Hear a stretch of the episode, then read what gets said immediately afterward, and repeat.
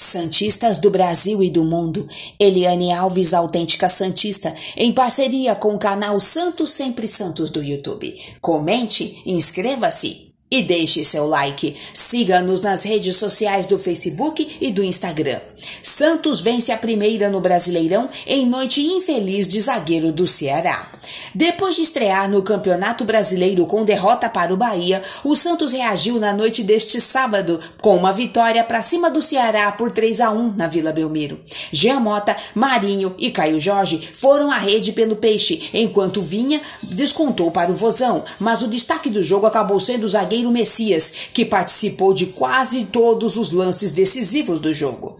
O resultado deixou o Santos na oitava colocação com três pontos e o Ceará com o mesmo número de pontos, uma posição acima na tabela de classificação devido ao saldo de gols melhor. Mas ainda é tudo temporário, pois a rodada será finalizada neste domingo. A noite trágica de Messias começou cedo.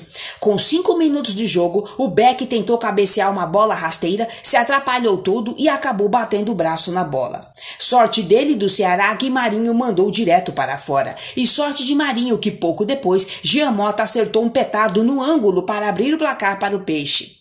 No último lance do intervalo, os visitantes conseguiram um escanteio. Dessa vez, Messias foi bem de cabeça e viu a bola sendo cortada por Alisson com o braço. Mais um pênalti. Esse Vinha guardou.